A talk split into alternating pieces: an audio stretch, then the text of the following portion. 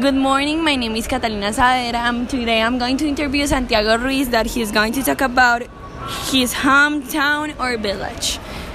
So, hi Santiago, how are you doing? Hi Catalina, I'm so good. Thank you very much for the interview. So, Cabecera is a neighborhood with a large number of tall buildings and very few houses. Where I live, there are more than 18 floors, and it is located in the center of the neighborhood Cabecera del Llano. And it is located in a very busy area. And what's the more interesting part of your town or village? Okay, Catalina, I think that the most, in, most interesting part in my town or village is the modern facilities that have been brought to my hometown because they are, in my opinion, the most interesting part, right? Because they have like medical facilities, the education, such as our school, San Pedro, with the Cambridge program, and have already developed the past decade. Um, and talking about terms of places, they have also the shopping centers like La Quinta and restaurants like I don't know, like Lo Feroz, Burger Shop, and in others that are some interesting and attractive places in this hometown. What kind of jobs do the people do in your town or village? Mm, okay, kind of jobs in Cabecera we can find many jobs. Uh, because it's surrounded by big areas of shops and hospitals.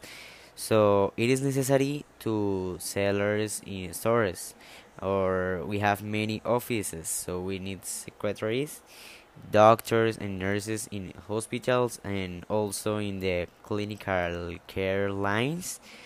And there are also many restaurants, right?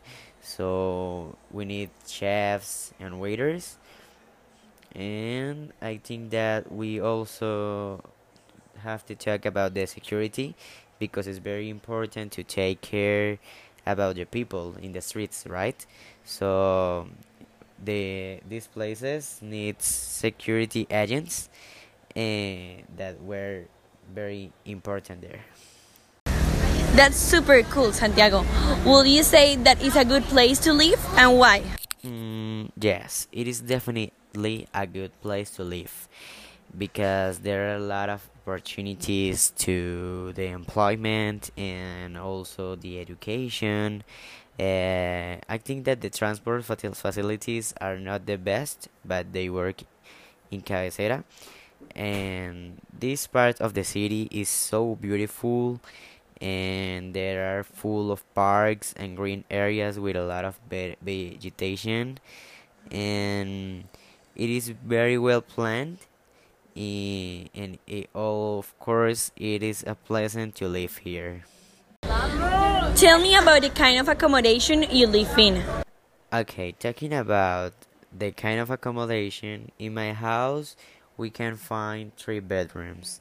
One of them is from my parents room and the another one is from my brother and the last one is mine yes, in which I have my double bed, I have a desk where I can do my homeworks, and my laptop, and also I have a big closet where I put all my clothes, and the school uniform, and some personal things. Oh. How long have you lived there? Okay, I have living there for more than 14 years ago uh, because when I was a child, actually I'm 18 years old, and when I was a child, I lived like three years in the city of Bogota. What do you like about living there? Okay, Cabecera is an excellent place to live in Bucaramanga because it is very safe and has many commercial places and everything is too close so you can walk and avoid the using of the of your car.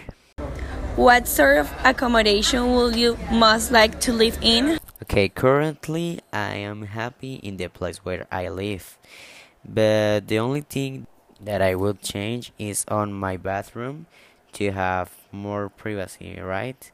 Uh, because I had to share with my brother uh, the bathroom, who lives in the room next to mine.